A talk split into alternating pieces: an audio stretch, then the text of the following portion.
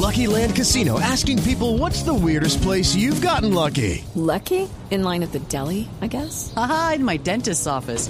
More than once, actually. Do I have to say? Yes, you do. In the car before my kids' PTA meeting. Really? Yes. Excuse me, what's the weirdest place you've gotten lucky? I never win and tell. Well, there you have it. You can get lucky anywhere playing at LuckyLandSlots.com. Play for free right now. Are you feeling lucky? No purchase necessary. Void where prohibited by law. 18 plus. Terms and conditions apply. See website for details. Martin here. Hola. Uh, hola, Martin. Hello, Martin. How are you doing? Uh, so, first of all, congratulations. I mean, what you've done for e-learning and education in, term, uh, in general just makes you a legend. We, we can't thank you enough for being here with us in La Nube. Uh, well, thank you very much. Um, I'm just uh, uh, been working for a long time on this software, and um, it's uh, a pleasure to get any feedback about it. I, I really love it. Thank you. Pues mire, él es el creador, como les digo, de Moodle. Moodle es M-O-O-D-L-E-E. Y, eh, y es un software de código abierto, pero hay una particularidad que- por la que le quiero preguntar, y es que Colombia está entre los 10 países con más usuarios de la plataforma y tiene más o menos, ahí está el 82% de las universidades que cuentan con la acreditación de alta calidad en el país, la utilizan. Claro, lo- donde yo doy clase utilizamos el Moodle. ¿Ah, sí? Sí. En la Javeriana, puede decir sin problema. No, en el Politécnico. ¿En el Politécnico? Gran La- colombiano. En la En la sabana sabana también lo usamos. ¿En serio? Sí. ¿Usted también es profesora? No, estudia allá. Ah, bueno.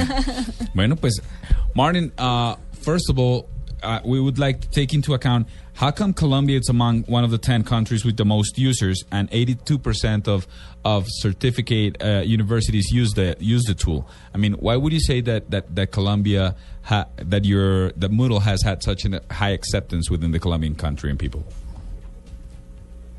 Well, that's an interesting question. Uh, I don't know. Uh, uh, I don't really know why. I, I can probably uh, guess. Um, so Mo- Moodle is open source software. It's free, um, but it's also uh, free in the sense that people can take it and change it and make it into anything they want. It's a bit like uh, an operating system for education.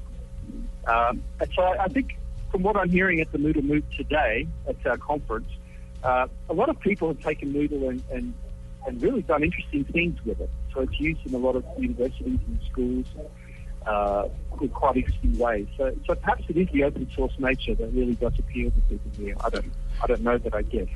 Pues mire, dice que no, no, no, no sabría cómo responder, que su teoría es que al ser una plataforma de código abierto, sí, open source, que la gente puede coger y personalizar de cualquier manera, eso la hace muy atractiva, asume él, y dice que, que la educación en Colombia, sobre todo las, las universidades privadas que están certificadas, eh, tratan de tomar ventaja de esto y quizás, quizás esa sea la razón por la cual es tan alta la penetración en Colombia, que es lo que le han dicho en el evento este, en el Mood. Pues preguntarle al profesor Martin eh, si la plataforma va a tener una, una evolución a ser una plataforma cerrada. Hoy en día las universidades usan mucho Moodle porque por, porque por supuesto es de código abierto, es gratis, pero otras opciones están eh, son muy costosas en el mercado. ¿Es posible que él algún día migre a hacer de esto un negocio? I mean, open source platforms tend to compete with very, very expensive platforms, which are which are uh, complete opposite, and you have to pay for subscription. Is there a possibility of Moodle ever migrating to a closed uh, format instead of open source?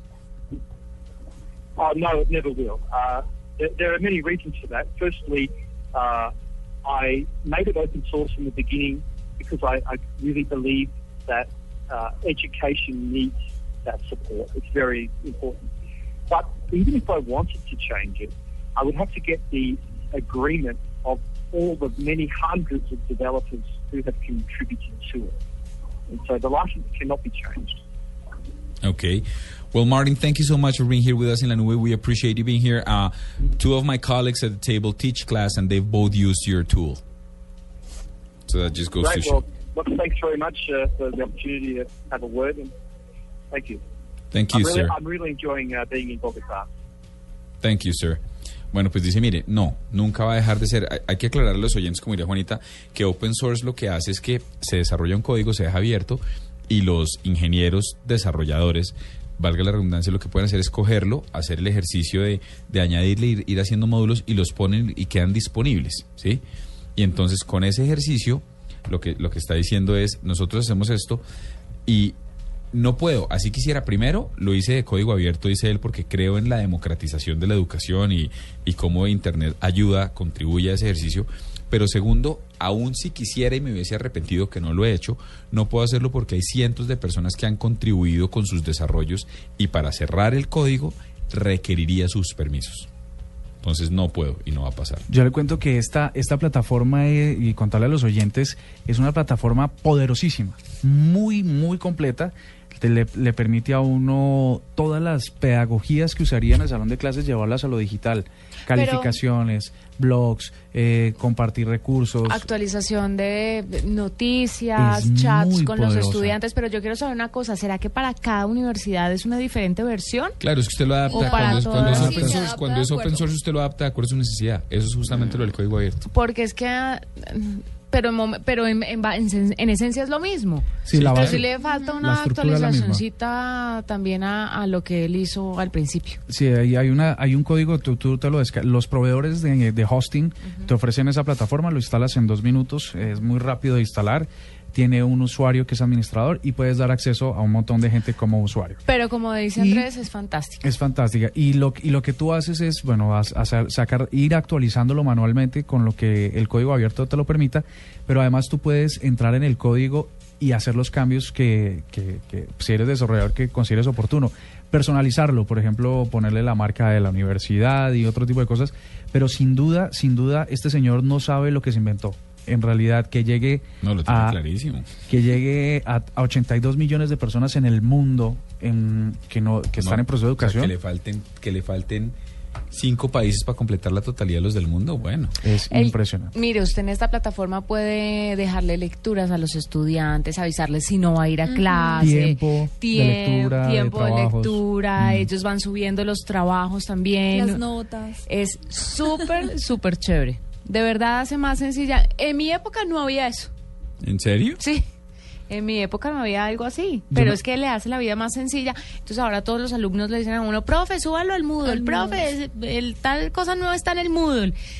Me regañaron porque no utilicé el Moodle sino hasta el final. De- lo que pasa es que se requiere un entrenamiento para utilizarlo también como profesor. Yo ni siquiera sabía que existía. Sí, porque usted es muy viejo y hace rato no pisa una universidad. A En nosotros- cambio, Lo que pasa es que dicto en posgrado. A ustedes no les tocó. el- ¿Y no tiene Moodle? ¿Qué vos? ¿Ustedes alguna vez saca- han sacado el carnet de fiebre amarilla? Sí, alguna vez. Para los que viajan al exterior, pues les piden eso. Entonces, yo me acuerdo que mi carnet de notas era una carpetica como esa, un cartón amarillo doblado por la mitad y forrado en contact. Y la maestra, que se llamaba Nuri en esas épocas, le ponía los, las letras y si se mojaba se perdían las calificaciones. ¿Cómo hemos cambiado, no? sí. ¿Cómo ha evolucionado la cosa? Bueno. No, nunca me tocó.